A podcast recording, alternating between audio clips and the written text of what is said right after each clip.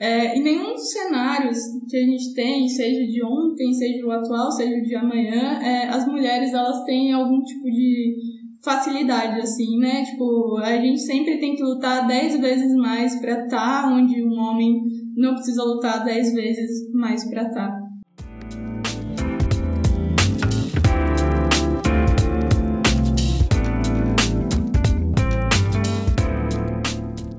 Olá a todos, esse é o podcast Além do Mais, onde a gente mistura um pouco de tudo para analisar o que de mais importante bombou nessa nave louca chamada Brasil.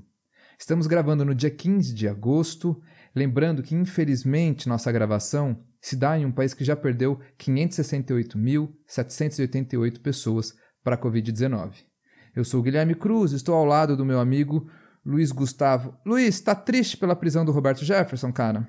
Ah, eu tô bem. Na verdade, tenho com é, sentimentos meio conflitantes, assim, porque eu acho que realmente ele deveria ter feito, mas eu gostaria de ver um pouco mais de esmero na decisão do Alexandre de Moraes, assim. Porque os crimes, os crimes estão lá, mas é um, um pouco complicado quando a gente não defende o processo penal, porque a gente nunca sabe quando vai vir contra a gente. Né?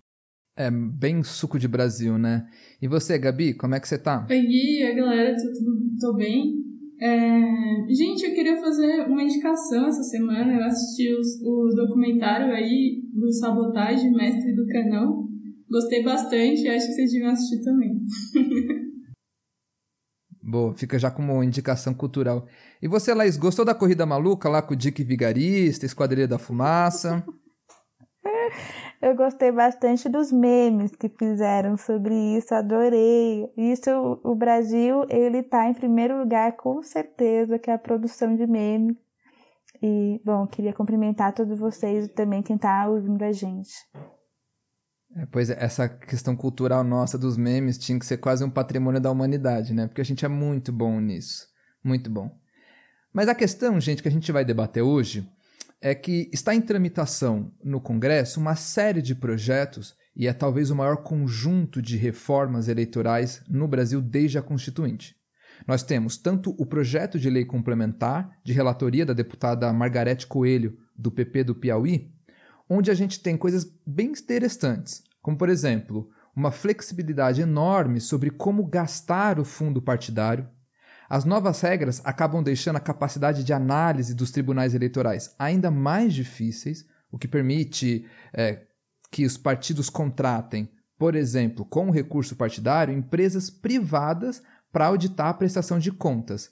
Então eu posso contratar uma empresa bastante amiga minha para auditar as minhas contas e o que faria com que bastante coisa passasse, né? E não prevê uma verba mínima para as candidaturas mulheres e negros. E temos também o projeto de emenda à é, Constituição 125, que foi aprovada na quarta-feira, em 11 de agosto, na primeira votação na Câmara, ainda tem que passar mais uma na Câmara dos Deputados, mais duas no Senado. E dentre as coisas aprovadas, a gente tem a retirada do distritão, eu vou falar disso mais para frente, mas nela temos o retorno às coligações, tanto para deputados quanto para vereadores, um afrouxamento da cláusula de barreira que busca limitar o número de partidos existentes, e outras alterações. Já é uma tradição nossa mudar as regras do jogo eleitoral sempre um ano antes das eleições, né? E esse ano não é diferente. Mas o que, que é diferente nesse ano? A meu ver, o tamanho das mudanças, nunca foi vista nada parecido, a profundidade que elas podem ter, a velocidade com que estão sendo discutidas e votadas, e principalmente o fato de estarem sendo feitas essas votações num período de pandemia, de CPI da Covid e de uma escalada das tensões do Bolsonaro. E aí eu queria te passar, Gabi, porque uma das coisas mais fundamentais que uma, um sistema eleitoral justo tem que ter, como eu já afirmei, é a justiça dele, a representatividade da sua sociedade no parlamento. Então a gente tem, por exemplo, nesse projeto da deputada Margarete Coelho, uma mulher o fato de que retira a obrigatoriedade de uma verba mínima para as mulheres e para os negros. Os negros nunca tiveram essa verba mínima, mas as mulheres deveriam ter. E ela retira isso. E aí eu queria que você analisasse um pouco com a gente aqui no debate qual é a importância da representatividade feminina e por que, que ela não existe ainda no nosso país. Bom, Gui, acho que isso é uma pergunta fundamental, pensando agora nessas né, eleições que a gente vai ter ano que vem, mas é uma pergunta fundamental, tem sido fundamental nessa nossa é, jovem adulta democracia, acho que dá para colocar dessa forma. é, a importância do poder legislativo, na verdade, porque, não sei, bem, muito do que eu tenho observado ao longo da vida, assim, é uma, uma super. É, não sei, as pessoas se importam muito com o poder executivo. Então todo mundo quer lá, ah, em quem você vai votar para prefeito, em quem você vai votar para presidente, em quem você vai votar e para governador. E a gente vai deixando essa, esse cargo, né, esse, o legislativo um pouco de lado. Então, eu não sei, assim, pelo menos nas minhas é, aventuras aí da vida, que eu saio perguntando para as pessoas, e aí, quem que você votou para deputado em 2014, né? Tipo, fazendo essas perguntas. E muitas das pessoas para quem eu faço, às vezes não lembram, assim. Não sei para quem, não lembro para quem eu votei. Ah, eu votei para qualquer um. Eu nem votei, eu estava preocupado com o cargo de presidente e acabei deixando essa questão do legislativo para lá. Então, eu acho que essa primeira coisa eu queria, tipo, bater nessa tecla também, nessa importância do legislativo. Porque o legislativo, ele é o representante mais direto que a gente tem do povo, né? E a gente vive uma, num sistema eleitoral em que as mulheres não são nem 30% do parlamento. Como essa falta de representatividade, é, o que ela representa e, qual e como ela afeta na vivência das mulheres na nossa sociedade, né? É, tanto é que é importante a gente lembrar o quanto foi difícil não só para as mulheres participar da política, mas há um tempo atrás elas não poderiam votar né? Então já foi uma luta toda a questão do voto feminino e mais ainda é pensar não só as mulheres entrando na, na política, mas elas permanecendo na política. É uma analogia parecida quando você pensa com a questão de cota para a universidade. É, não é só a pessoa poder entrar na universidade, mas ela vai conseguir se manter naquela universidade, ela vai é, ter meios para negociar com as pessoas que estão ali, poder se relacionar, poder garantir é, um sustento financeiro naquele lugar. Então, é mais ou menos como funciona na política, né? Porque você tem que se relacionar com as outras pessoas que estão ao seu redor para que você não seja rechaçado de alguma forma, né? E, e a... relacionar de igual para igual, né, no caso. Sim, e principalmente em relação às mulheres, porque os exemplos que a gente vê, principalmente a, a imagem da presidenta Dilma, como ela ficou depois do, do impeachment, tem muito mais a ver com uma imagem de uma, uma pessoa que é moralmente, assim, ela ficou muito mal vista na sociedade, né? E ainda mais quando é uma mulher. Talvez se fosse um homem não estaria tão uma imagem tão moralmente é, danificada, né? Até um pouco relacionada com uma questão sexual, assim. Então, é, isso é pelo fato dela ser uma mulher, né? Então, é, é isso que é importante a gente trazer para o debate. Claro, uma coisa que eu percebo muito na época do impeachment era como eram feitas as críticas. Então, criticavam que ela era doida, criticavam que ela era é, como se ela fosse uma mulher má, uma vilã, tipo a Cruella. Mas ninguém ia para o debate político mesmo, quase como se não colocassem ela no debate político, mas já taxassem como esse estereótipo que é sempre usado para criticar as mulheres como uma mulher doida.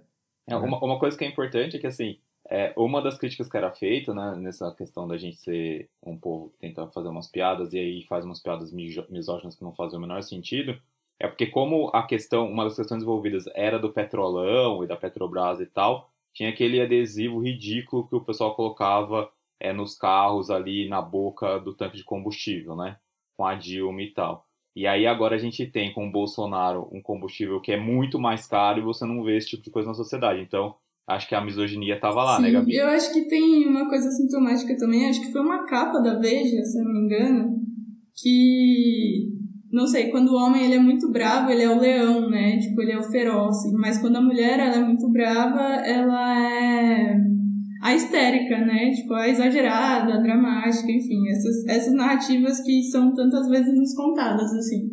Mas, voltando ao que eu tava falando sobre a questão das regras do jogo, é, é muito sintomático nesse país que a gente tem mais de 50% de mulheres e também mais de 50% de negros.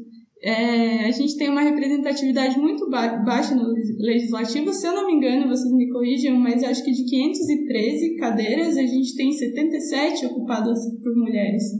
E em um país em que tem mais de 50% da sua, da sua população feminina, é, como isso pode representar tipo, as mulheres?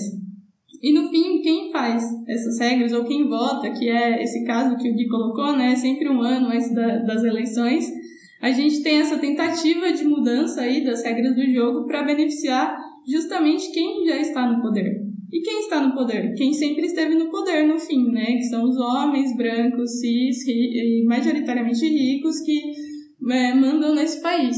Então, é, faz muito sentido, assim, é, é eles quererem mudar essas regras para o benefício próprio, assim. E para prejudicar, tipo, as mulheres e os negros que, que sei lá, para eles nem deveriam estar tá lá, né? Tipo, acho que é uma coisa que a gente vê acontecendo em, em várias instâncias, assim, com essas narrativas que são é, machistas, são patriarcais e são misóginas e racistas. Enfim. Claro. Não, e você tem uma questão que eu acho que é simbólica, e a gente até levantou isso antes de começar a gravação. Não é à toa que o último, eu vou dizer que foi o último porque eu não fiquei sabendo de outro que tenha acontecido depois, mas o, a última execução de um político foi o caso de uma mulher preta, periférica, LGBT, que foi a Marielle. Né? Eu acho que não é à toa ter sido uma mulher com todas essas, essas características existenciais que ela carregava dentro dela, foi, foi executada daquela maneira. Né? Foi até você que levantou esse ponto, né, Laís? Então, quando você fala assim, bem, a gente não tem, não é só o trabalho de colocar alguém dentro daquele espaço, mas é o trabalho de manutenção daquelas pessoas naquele espaço. E quando a gente vê o caso Marielle, por exemplo, é, não foi permitido a ela continuar o trabalho dela. E o trabalho dela feriu muitos interesses. Então, a Gabi coloca um ponto que é interessante. O que me leva a entender dessas mudanças constantes? A necessidade do sistema se manter. E talvez a execução da Marielle, uma mulher, ou o golpe na Dilma, uma mulher, seja parte desse sistema que busca se manter através de reformas constantes, de golpes ou de execuções, né? Não sei como é que vocês veem isso. Sim, é, e de alguma forma são reformas, mas são reformas que elas estão voltando para o mesmo lugar, elas estão conservando a mesma coisa, o, a, a, o mesmo sistema político, né? Tanto é que o que a Marielle fez e a luta dela significou tanto ao ponto de gerar esse incômodo e, e ela acabar executada como ela foi. Né? Não é à toa, incomodou tanto que teve esse resultado. Então, cabe a gente questionar é, não só a questão da representatividade, aí você coloca mulheres, é, mulheres negras, aí tem a questão da, da, das mulheres indígenas também, aí tem a questão da bandeira LGBT. Então, é, cabe questionar é, como que essas pessoas, ao entrarem na política, elas vão conseguir de alguma forma levantar essas bandeiras e trazer para o debate essa questão, né? Novos direitos, no, nossos melhorar a, como que funciona a nossa questão política, né? Como que a gente vai conseguir é, se mexer nesse meio, né? Claro. Ô Luiz, tem uma questão que a gente tem visto muito agora, que é a partir de um governo desastroso e incapaz de se tornar uma liderança, como é o do Bolsonaro, cada vez mais o Congresso tem tido uma importância maior, o legislativo. É para onde a gente tem que olhar agora.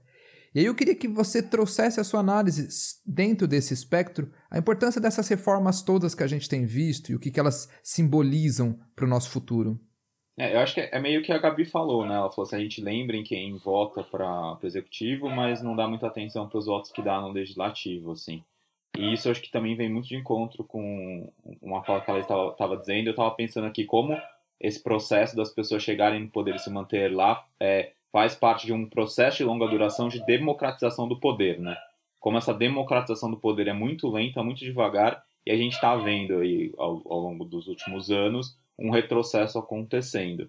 É, quando a gente tem um arranjo institucional como esse nosso, né, é uma república democrática com três poderes, os, é, é, os freios e contrapesos e um poder controlando o outro, quando acontece alguma coisa como está acontecendo agora na, com, na presidência, o Congresso acaba tendo uma proeminência maior. E é importante perceber que essa questão do, do parlamento ser é, o local de construção do poder, isso é, é histórico, né? O que aconteceu justamente foi o parlamento surgindo para poder limitar o poder do monarca, do absolutista, né? É, e a gente está vendo isso aqui no Brasil com a questão do autoritarismo. Mas mesmo em tempos de democracia, quando está tudo funcionando, as instituições estão funcionando, vamos dizer assim, né? Eu não sei se isso aconteceu no Brasil de forma efetiva em algum período, mas vamos colocar que isso aconteceu. É, a discussão sobre orçamento, as regras do jogo para o governo funcionar, para o judiciário funcionar, para a gente comprar um carro e transferir no Detran, isso tudo é, é, emana do parlamento.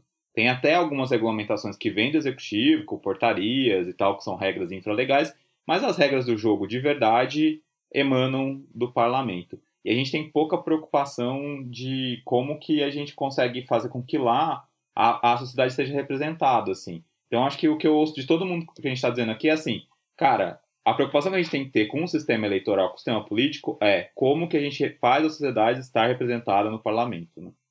Acho que isso é uma coisa que que me pega muito e, e eu não vejo essas reformas propostas agora nessa direção. Até a proposta de 2017 tinha algumas coisas que, por fortalecer os partidos políticos, poderia ajudar a ter um pensamento um pouco mais sistêmico dos parlamentares que pudesse ajudar em discussões de proposição de soluções. Mas eu acho que a, a, uma coisa que a gente tem anterior é a descoberta dos problemas. E eu acho que a gente só descobre os problemas quando a gente tem as pessoas que os vivenciam lá discutindo, sabe? E eu queria até falar sobre São Paulo em 2020, assim, as eleições municipais e como a, aconteceram é, candidaturas periféricas aqui na cidade de São Paulo. E muito de mulheres, assim, muitas mulheres periféricas foram para essas candidaturas legislativas e é, a, a participação delas foi muito interessante para a movimentação das discussões. É, o interessante perceber que é, o que acabou acontecendo foi que um partido só conseguiu levar essas mulheres para lá, né? Então, a gente tem a, Erika Hilton, né? A gente tem a Elaine, que é do Quilombo Periférico, a gente tem a bancada feminista e todas são do PSOL, assim. E é, para mim, que sou de esquerda, é muito bom ver que chegaram ideias de esquerdas pela mão dessas pessoas lá e que estão lutando na Câmara de Vereadores de São Paulo por essas bandeiras, mas eu acho que, honestamente falando, mesmo que tivesse alguém que fosse de direita, seria interessante, sabe? Porque ia ser uma representação da periferia. Claro, e tem uma questão só para lembrar, né? Muitas dessas vereadoras trans e que foram atacadas por bolsonaristas em 2019, né? Então, é, a gente volta àquela, àquela velha coisa que a Laís trouxe. Não é só colocar, mas é a manutenção. E como esses ataques, eles acabam sendo uma forma de retirar aquelas pessoas daquele espaço como se elas não pertencessem àquilo, né? Mas segue lá, Luiz. Não, então, eu acho que é nessa direção, né? Da gente perceber como as regras do jogo impactam bastante, assim. É, e uma, uma, coisa que eu queria até ouvir é, a Gabi, a Laís e tal, é de como que elas veem essa proposta de o voto nas mulheres valerem dois, né? Então, cada voto para uma mulher, para o legislativo, ter o peso dois, num contexto de que a gente vai manter o voto proporcional e as coligações partidárias, assim. Então que pode haver, entre aspas, uma transferência desses votos que vai eleger um cara, sabe? É, então, assim, eu penso que pode parecer uma boa coisa nessa né, questão do, do peso valer dois, eu acho que tem uma questão aí que é, que é importante ao mesmo tempo, mas cabe a gente pensar é, quanto, quanto de voto ela vai ter para valer o 2, né? Porque às vezes, o é, que, que acontece? Na nossa sociedade, a maioria das pessoas elas associam cargos políticos, de representantes políticos, como um homem, né? Até, até na hora que você fala um representante, né? Você já está usando no masculino. Então, por mais que seja em dobro, quanto de voto que ela vai receber eh, para duplicar, né? Então a gente tem que pensar nisso, porque daí é, mesmo duplicando, ainda não vai chegar a um valor significativo em relação ao que os homens do, daquele partido recebem. Então aí que tá, depende muito, não dá para saber muito bem ainda como que vai funcionar na prática, ainda mais se a gente considerar essa questão de que geralmente os homens são eleitos, né? Geralmente as pessoas acabam votando mais nos homens do que nas mulheres. Não à toa que aí você vê, por exemplo, é, muitas mulheres que elas apareceram como é, encargos do. Aí seria, né, caso de, de presidente, mas elas apareceram como vice, elas apareceram do lado de um homem, que nem a, a, a própria Dilma, né, a própria campanha eleitoral dela foi toda feita em volta da imagem do Lula. As pessoas falavam: olha, eu vou votar na Dilma porque ela vai suceder o Lula mas não ninguém pensava na Dilma como Dilma, pelo menos a primeira vez né, que ela foi eleita. Aí depois teve até um dilema justamente porque ela foi reeleita, mas aí já estavam pensando, olha, agora é a Dilma mesmo, e agora? Será que a gente vai querer ela mesmo? Então tem esse questionamento, né? Porque a imagem de uma representante, né? Que, que mulher é essa? E ela vai estar tá defendendo os direitos das mulheres? Então ainda tem essa questão, né? Claro, a Natuzaneri conta uma, uma, uma, uma apuração dela, enfim, de que o, o MDB está tentando lançar a Simone Tebet como para entrar nessa figura mitológica que a gente tanto fala, que é a terceira via, né? essa coisa bastante mágica, bastante etérea. E aí estão tentando colocar a Simone como uma via. E aí a Natuzaneri fala uma coisa que é muito isso que você falou. Ela falou: olha, me parece que o que o MDB está tentando fazer é construir uma vice que é muitas vezes o que acontece com as candidatas mulheres. Lança-se os nomes delas como cabeça de chapa, elas ganham uma, uma, uma, projeção e aí depois você vende ela como vice. Mas isso é culturalmente, né? Porque se a gente pensar naquele, naquela frase famosa, atrás de um grande homem tem uma grande mulher, tipo, faz todo sentido eles quererem colocar as mulheres como vice, no fim. E se, se a gente olhar, acho que por campo da esquerda é, em 2018, meio que foi isso, né? Ciro, que vice-mulher. A Kátia, né? Haddad, vice-mulher. Boulos, vice-mulher, sabe?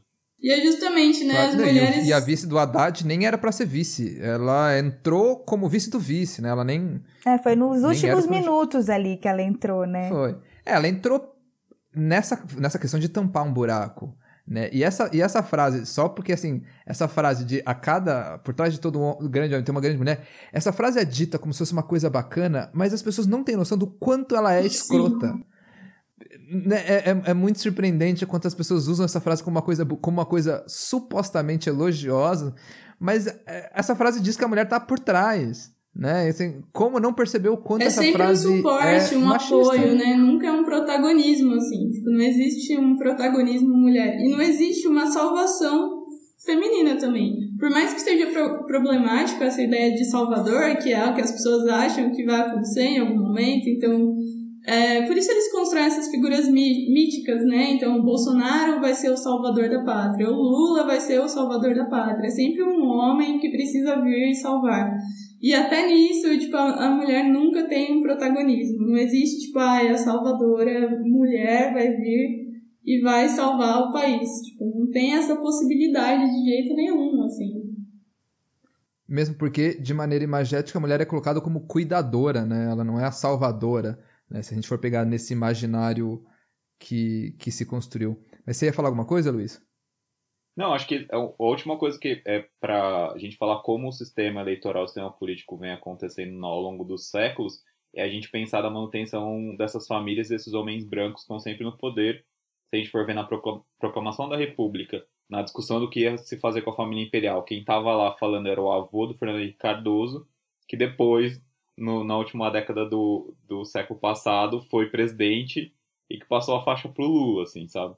Então, eu acho que, inclusive, essa questão da gente ter conseguido, mesmo sendo um cara, mas trazer alguém nordestino que estava no chão, de fábrica e chegou a presidente, essa passagem de faixa foi um momento importante para o Brasil, que depois, ao longo do tempo, a gente não conseguiu avançar mais e agora a gente está retrocedendo tudo e perdendo os avanços que, que aconteceram, né?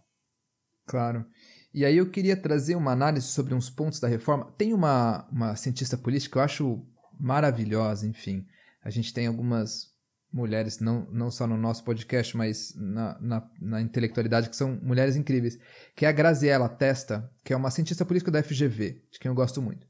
E ela tem uma fala que eu acho que cabe totalmente nesse tema de hoje, que é o seguinte: ela fala, olha, tudo pode ser reformado, não existe nada perfeito e acabado. A grande questão é, primeiro, para você reformar, você precisa responder qual é o problema que você quer consertar. Então, toda vez, depois que ela deu essa frase brilhante, toda vez que eu vejo uma pessoa propondo uma mudança, a minha primeira pergunta é: tudo bem, eu quero saber, você quer mudar, você quer resolver qual o problema? Então, por exemplo, é, tem uma. No, no, projeto de lei complementar da Margarete Coelho, ela coloca uma mudança na questão da punição para os, as propagandas eleitorais, né? Que diz o seguinte: propaganda eleitoral negativa só vai poder. Propaganda eleitoral só vai poder ser crime quando ela for considerada uma propaganda eleitoral negativa. O que, que é isso? São acusações inverídicas graves com emprego de gastos diretos em sua produção ou veiculação. Ou seja, a gente. Só para sublinhar, gastos diretos. Diretos, isso. Tem que ser, tem que ser gastos do, é, é, do, do, do fundo eleitoral. Então, se for um gasto sobre uma acusação inverídica grave que eu tirei do meu bolso, tá ok. Se eu fizer usando o dinheiro do fundo eleitoral e disser que o lugar de mulher é para ficar em casa, então não votem nas candidatas femininas, isso não vai ser um crime. Isso não vai, eh, isso não vai ser considerado como um crime. Perceba, eu permito com essa lei que eu possa dizer praticamente qualquer coisa, eu só não posso acusar o, meu, meu opositor de assassino, se ele não for. De resto, eu posso falar o que eu quiser.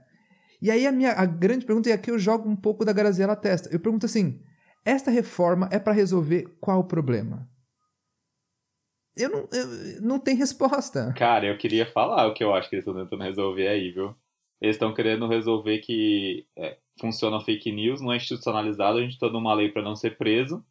E aí agora vamos fazer as coisas todas porque a gente percebeu que o Centrão tem um poder que a gente não achava, que eles não achavam que eles tinham, e agora eles querem uma reforma eleitoral para eles conseguirem fixar esse poder, né? Concretizar esse poder para frente em 2022. É só isso que eu consigo enxergar. Acho que eles estão claro. resolvendo exatamente esse problema. E é o que a gente falou, é uma manutenção do, do status quo, do sistema que, que coloca. Mas perceba, é uma, é uma dessas coisas em que a gente tem que encarar e lutar, e talvez parte do nosso projeto do podcast seja isso. E aí eu queria discutir uma outra coisa, já encaminhando um pouco para o final, que é o, o, a PEC foi votada na quarta-feira dessa semana que se passou, ela retira o distritão da, do projeto no, do todo, né? Foi até uma boa votação contra o distritão. O que, que é o distritão exatamente? A gente hoje tem uma eleição proporcional. Então eu posso votar numa pessoa, mas os meus votos vão ser computados no bolo do partido. E às vezes a pessoa que eu votei não se elege, mas alguém do partido pode levar os meus votos. O que, que era o distritão? O distritão diz o seguinte: todo mundo, para ser eleito, tem que ter uma quantidade grande de votos, e é só isso. Então, no, o, o São Paulo tem 70 deputados, os 70 primeiros vão ser eleitos. Ponto. Qual é o problema que era muito debatido? Que o Distritão ajudava a eleger pessoas famosas, youtubers e pessoas que não tinham nada a ver com a política, o que é um grande problema. Mas o principal ponto é que o Distritão destruía os partidos. Porque não importava mais qual partido eu me ligava, como eu compunha com o meu partido. Importava que eu tivesse um grande nome. E aí a minha questão é: se o distritão saiu, o que, que ficou? E a consequência disso para o sistema eleitoral nosso? Ficou a coligação. As coligações tinham caído em 2017 e elas agora podem voltar se essa PEC for instituída. Né? Qual é a grande questão aqui? A gente tinha, a gente tinha é, proposto, tinha sido é, promulgado uma cláusula de barreira. A cada eleição, e aumentar o nível mínimo que um partido tinha que ter de votos para que ele continuasse recebendo o seu dinheiro do fundo eleitoral, dos fundos partidários e continuasse tendo tempo de televisão. Então, as eleições para 2022 iriam exigir que os, os partidos tivessem 2% de votos no todo nacional. Se eles não tivessem, não receberiam dinheiro. Por que, que isso era fundamental, essa cláusula de barreira? Porque ela vai obrigar a diminuir o número de partidos. Pensem se vocês vão negociar num congresso que você tem 27 partidos, a negociação fica muito fragmentada. E o dinheiro gasto, o número de, de, de cargos que eu preciso disponibilizar, o número de negociações e de traições é gigantesco, porque os partidos são muitos. Com a cláusula de barreira, eu diminuía isso, eu dava uma cara mais concreta para o nosso parlamento. Lembrando, nos Estados Unidos você tem dois grandes partidos, a Inglaterra você tem dois, a França gira em torno de 10 a 11 partidos no parlamento francês, a gente tem 27 partidos na Câmara dos Deputados e 38, salvo engano, de partidos constituídos, que não tem representação no Congresso. O que, que as coligações fazem? Elas falam assim: olha, o que passou. Vamos manter a cláusula de barreira, beleza, ela vai aumentar até 3%. Ok. O que passou, que são as coligações, diz o seguinte: a cláusula de barreira continua, porém, os partidos podem se coligar, se conectar. E aí eu, que sou um partido minúsculo, me coligo com um partido grande e eu passo pela cláusula de barreiras, mesmo que eu não tenha os votos necessários. E aí você tem uma grande sacada dos partidos grandes, porque eu fiquei me perguntando, por que, que os partidos grandes vão querer manter isso? Por que, que eles só não mantêm a cláusula e esmagam os partidos menores? Porque é muito bom para a hegemonia. E aqui eu trabalho um pouco com a estratégia do PT. O PT é o maior partido de esquerda que a gente tem no país. Em torno deles circundam alguns partidos de esquerda menores que podem cair com a cláusula. O PSOL e o PCdoB iriam desaparecer. Qual é a estratégia do PT? Se esses partidos desaparecem, eles podem migrar para um outro partido, como por exemplo o PSB, e se tornar uma oposição forte. Então ele mantém a coligação e mantém esses partidos circundando. É a mesma estratégia do, do PP, por exemplo, com os partidos pequenos do Centrão. Então a grande questão que eu acho que fica na minha análise é, primeiro, jogando Graziella testa de novo, o que essas reformas querem resolver? Então, a questão da propaganda eleitoral, bem, Luiz já falou, é uma, permite a fake news e eu não vou ter problema com ela. Quando eu permito a coligação, a manutenção da coligação, o que, que eu resolvo com isso? Eu não resolvo nenhum problema relevante, mas eu acrescento um problema que é a manutenção dos multipart... do, do multipartidarismo. Da é gente que, ter um... E que, na minha opinião, Gui, isso é muito mais importante para a manutenção do PMDBismo, para usar o termo do Marcos Nobre, tipo, de 88 para cá, que eu acho que o PMDBismo é um conceito melhor do que presidencialismo de colisão para explicar o Brasil. É, e, e, e num outro sentido também, se a gente for olhar os votos que fizeram voltar as coligações é, proporcionais, esses votos eles foram do PSDB, eles foram do DEM, eles foram do PP, todos os grandes todos os partidos médios e grandes votaram favoravelmente, mesmo tendo votado contrariamente em 2017. E aí isso acho que está muito num acordo de tentativa de fazer coalizões para passar por 22 precisando do Centrão. Então, acho que é, é, uma leitura que é para manutenção de hegemonia em campos políticos, é, acho que para eu penso um pouco diferente. Eu acho que é de manutenção do PMDBismo. Quem está vencendo essa batalha é, de 2013 para cá é o, o Centrão. O grande vitorioso dessa, dessa, dessa década é o Centrão. É, é isso que eu estou enxergando. Em 2022, se a gente não conseguir fazer uma votação diferente no parlamento, a gente vai ter um PP, o pessoal todo do Centrão, como sendo uma força política que não existia, assim. A terceira via vai ser o Centrão. Mas eu acho que isso a gente pode claro. dizer desde o fim da ditadura, né? Que eles estão lá, assim. É. Mas uma coisa só porque eu tenho feito esse exercício, e de novo, quem, quem me. Quem me no, no podcast foi a, a Gabriela Testa que aponta o problema da gente chamar de centrão. Porque a gente se habituou, e, a, a, mídia tem muito culpa disso. A gente chama de centrão e a gente esquece quem está no centrão. Né? Então a gente fala, ah, uh, Roberto Jefferson do centrão. Tá, mas centrão não é nada. Ele é do PTB. Então, a, é um cuidado que agora eu tenho tido, assim, sabe? É, eu não falo mais. Eu tento não falar centrão, ou para eu falar centrão, eu primeiro falo o partido da pessoa. Então, é, Arthur Lira do Progressistas. Eu, a, grande, a grande questão é que, é, por conta da fragmentação partidária, eles têm acordos intrapartidários para funcionar e que é um negócio muito cambaleante, muito maleável. Então, a, a gente tinha uma grande. Os presidentes da câmara, das câmaras do Centrão, ou do Arenão, para usar um termo até para retomar a ditadura, como a Gabi fez, né? E que no Foro de Teresina o pessoal costuma fazer, o Toledo costuma dizer, é que esses caras, e agora o Lira, é, o Lira é o grande líder desse grupo de parlamentares, e esse grupo de parlamentares é suprapartidário. Por isso, o termo PMDBismo, que não é do PMDB, é, tipo, é um termo interessante para dizer isso, só que é difícil, eu não, é, como os partidos são fracos, aí eu nem acho que é o número. Se a gente tivesse é, 58 partidos fortes pra cacete, mesmo que fosse, tipo, três por estado, cada estado é dividido por três partidos, a gente só tem partidos regionais.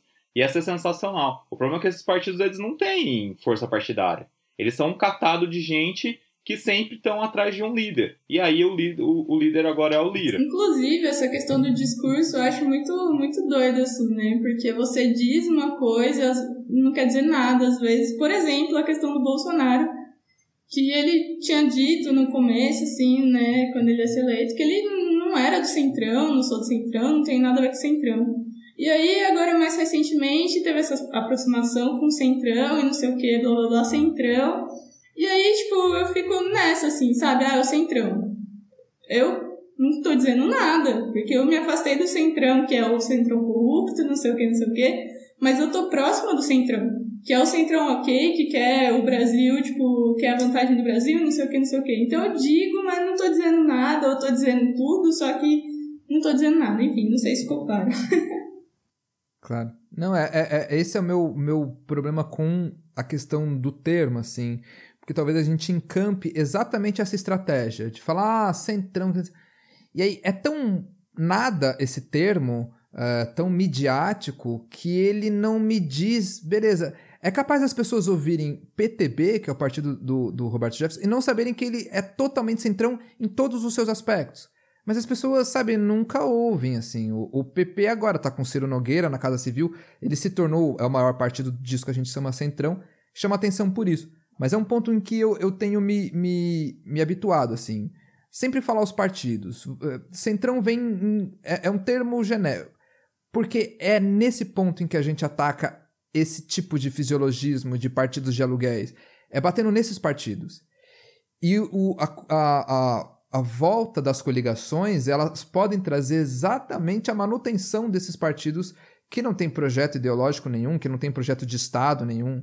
É só uma, confusão para alugar, né? O próprio PSL foi o que catapultou o Bolsonaro e foi de aluguel, absolutamente. Inclusive, Bolsonaro não é, tem nenhum partido agora, né? Desculpa, Luiz. Então, tem uma questão aí que eu tô lembrando, porque eu fiz uma disciplina, isso lá em 2015, e era uma disciplina na faculdade, né, sobre sistema político. E aí eu lembro muito bem que nessa época, como a gente analisou desde a ditadura, como que funcionou a, o panorama político, né, como que foi a estrutura de cada época, assim, eu lembro muito bem do meu professor falando isso de num país que tem essa polarização, sempre tem dois extremos, né, é, é um partido contra o outro. Se tem essa polarização, automaticamente é o meio que vai dominar, é o meio que, pelo menos no Congresso, é ele que vai determinar é, quem que vai ganhar o jogo, né? Se vai ser um lado ou se vai ser o outro. E aí eu fiquei muito com essa ideia na cabeça, né? E tem a ver é, com esse esse tal centrão que a gente está chamando, né? Beleza, pode não, não usar esse termo, pode pensar talvez no que está no meio, dessas pessoas que que ficam, elas não estão nem, nem num extremo e nem no outro. E como isso traz um, um impacto para o nosso sistema político, né? Isso ele já falava lá atrás, e é uma coisa que a gente está vendo cada vez mais presente na, no nosso sistema político. O que eu acho que é novidade, é, Laís, é que agora eles não estão entre dois lados. Eles simplesmente encamparam uma agenda legislativa, assim. Não tem reforma que vem do Bolsonaro, tem as reformas que eles passam. Ah, muitos dos avanços é, legais estão acontecendo, das alterações legais, são projetos deles, que era uma coisa que não acontecia antes. Eu acho que essa que é a grande novidade. A gente está vendo tipo, esse pessoal que sempre foi o fiel da balança, para dizer, ah, vamos mais para um lado do PT ou vamos mais para o lado do PSDB, para agora dizer, não, quer saber de uma coisa? A gente, tem, a gente quer fazer essas coisas aqui, dando-se vocês. Sim, a gente que vai tomar frente, assim, né? Claro. A minha questão é o quanto isso é um processo uh, que vai se perpetuar ou o quanto isso talvez não seja muito culpa de haver um executivo tão fraco, tão, tão estúpido, que não consiga ser um, um peso uh, competente dentro dos debates políticos. E aí, bem, no, não existe vácuo de poder na política, esses partidos de centro-direita acabam tomando a frente e o quanto talvez esse processo não seja tão marcado caso a gente venha a ter um presidente ou uma presidenta um pouquinho mais politicamente inteligente, bem, bem mais articulado do que isso que a gente tem aí. Oremos, viu, Gui? Oremos. Então, eu faço isso todos os dias. Mas, Luiz, aproveitando que você, que você já falou, mais alguma coisa pra gente complementar? Não, é isso mesmo, cara. Queria agradecer, acho que foi bem rica a discussão. Gostei muito de ouvir todo mundo, os pontos de vista e perceber as necessidades que a gente tem para continuar o processo de democratização do poder no Brasil. Claro. E você, Gabi? Alguma coisa Bom, mais? Eu acho que eu queria só trazer essa importância da gente conhecer nosso sistema político, porque isso é uma coisa muito importante de se fazer. Inclusive, até a gente estava falando aí dessa questão do centrão e não sei o que, não sei o que. Uma das estratégias muito usadas é justamente mudar o nome, né, dos partidos. Então, você tem vários partidos aí que tinham um nome, vão mudando, vai mudar a sigla, enfim. E mais uma coisa, que era uma, é uma imagem, assim. Gente, Michel Temer. Todo mundo falava que ele era um vampiro. Se você pegar o PMDB e juntar com essa imagem do Michel Temer sendo um vampiro, vocês vão ter uma conclusão muito boa, porque é justamente isso que o, o, o Centrão, entre aspas, faz, né? É tipo um sugador aí do Brasil desde sempre, enfim. Claro, mas olha, eu confesso que me deu, de, diante de Bolsonaro, me dá saudade do, do efêmero governo Temer, viu? Confesso que dentro do que a gente tem. E você, Laís, alguma coisa para terminar? Ah, tem uma coisa que eu lembrei agora, que é tipo assim, que a gente acabou discutindo, né? Mas tem muito a ver com o que é pensar a, as mulheres na política e nessa permanência é você ver que é recorrente casos de assédio num congresso, né? Essa coisa do assédio no trabalho mesmo, sabe? De tipo assim, ai, ela vai falar e o homem interrompe ela falando, ou então questões de ele não me deu um abraço, ele na verdade quis encostar em mim. Então tem essas questões aí que eu acho interessante porque só mostra o quanto é difícil para uma mulher estar nesse ambiente, né? Sim. Ah, também complementando um pouco, desculpa, Laís, essa questão, é, em nenhum dos cenários que a gente tem, seja de ontem, seja o atual, seja de amanhã, é, as mulheres elas têm algum tipo de facilidade, assim, né? Tipo, a gente sempre tem que lutar dez vezes mais para estar tá onde um homem não precisa lutar dez vezes mais para estar. Tá. Então, acho que, gente, votem, votem em mulheres, votem em candidaturas femininas, votem nos, votem em negros, votem em indígenas, tipo, leiam essas, tipo, essas propostas de governo, porque a gente precisa mudar as coisas que estão lá. E, tipo, não é 30%, não. Tipo, eu quero, sei lá, 90% de mulheres no Congresso, tá ligado? Acho que é um pouco isso.